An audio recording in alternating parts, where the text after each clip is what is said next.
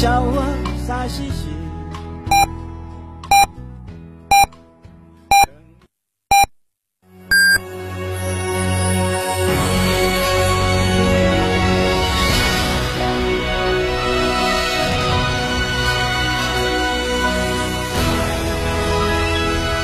成都的声音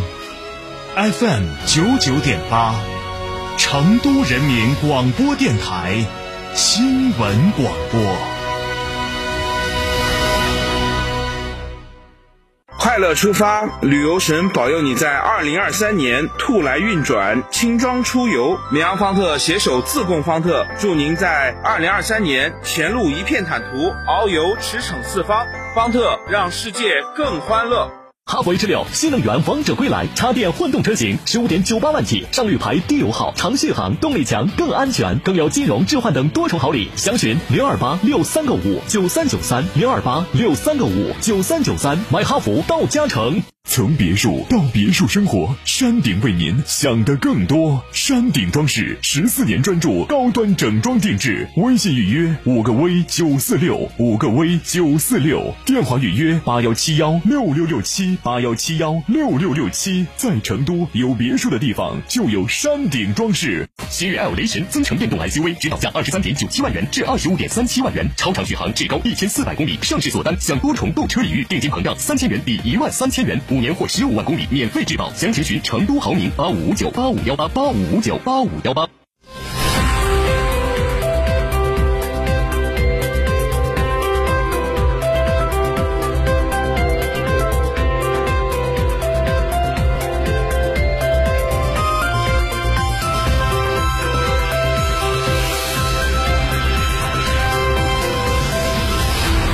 欢迎收听这一时段的九九八快讯。先来关注本地方面，时至年关，年货走俏。记者走访四川多个市县的年货市场，除了传统的糖果、腌腊制品等，更生态、更健康的食品受到百姓青睐。地方特色食品不仅丰富了本地节日的餐桌，也为外地朋友送上一份家乡的味道。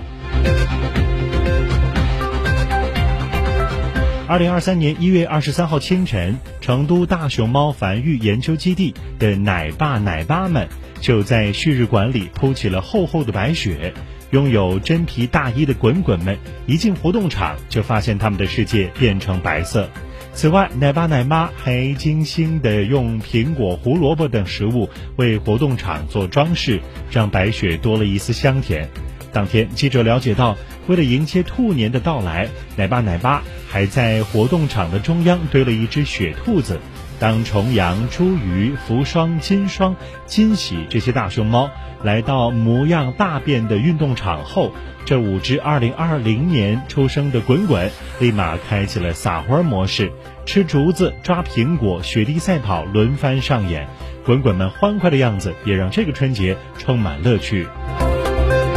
下午，川剧绝活顶灯在武侯祠上演，舞台周围里三层外三层，演员在台上顶灯，爸爸们在台下顶娃。晚上，都江堰五十万平方米的璀璨灯海点亮了夜空，更有一百零三米的摩摩天轮光影巨幕，让人忘了寒冷的天气，陶醉在光影之中。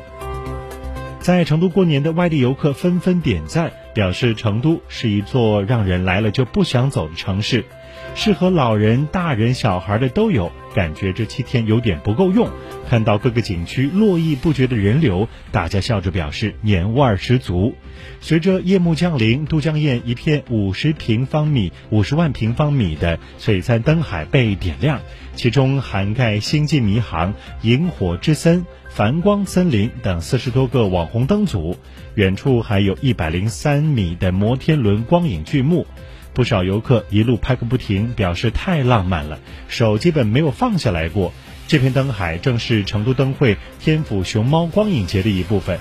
同时，被围的里三层外三层的舞台，正是二零二三武侯祠成都大庙会的一个缩影。主题为“品味老成都，玩转大三国”的二零二三武侯祠成都大庙会，正在成都武侯祠博物馆、海文物区西区和锦里进行，将持续到二月五号。其中大年初一到初六，在西区建新店广场，国粹京剧、川剧、经典名乐、变脸吐火、通俗歌曲演唱等节目将轮番上演。看熊猫、逛庙会、看灯会，在年味十足、丰富活动的成都，关于一年的愿望都将一一实现。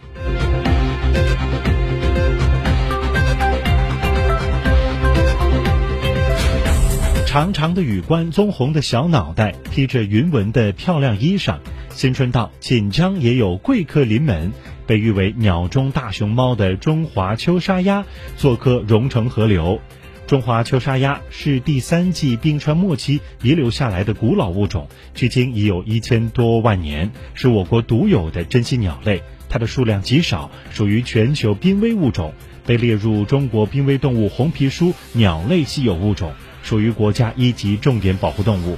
此外，中华秋沙鸭有严重的洁癖，对生存环境，尤其是水质极为挑剔，喜欢生活在开阔干净、水质清澈的山区河流、水库环境里。因此，它们是直接反映水环境质量的指示物种，素有生态环境风向标和水域生态环境的生态试纸之称，所到之处生态环境免检。近年来，市水务局紧紧围绕为建设践行新发展理念的公园城市示范区提供良好水生态支撑目标，坚持大流域统筹规划、小流域单元治理、全流域智慧管理理念，着手在管水、治水、护水上加力加劲，全市水环境质量持续向好，市控以上断面优良水体率提升至百分之百，全面消除五类劣五类断面。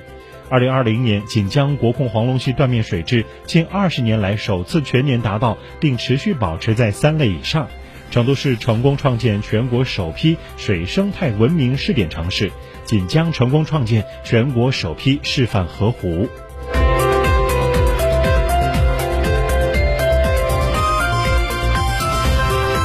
再来关注国内方面的消息，央视网消息。这几天，随着全国多地气温走低，各地交通部门也采取了措施保障电煤运输。一月二十二号下午四点，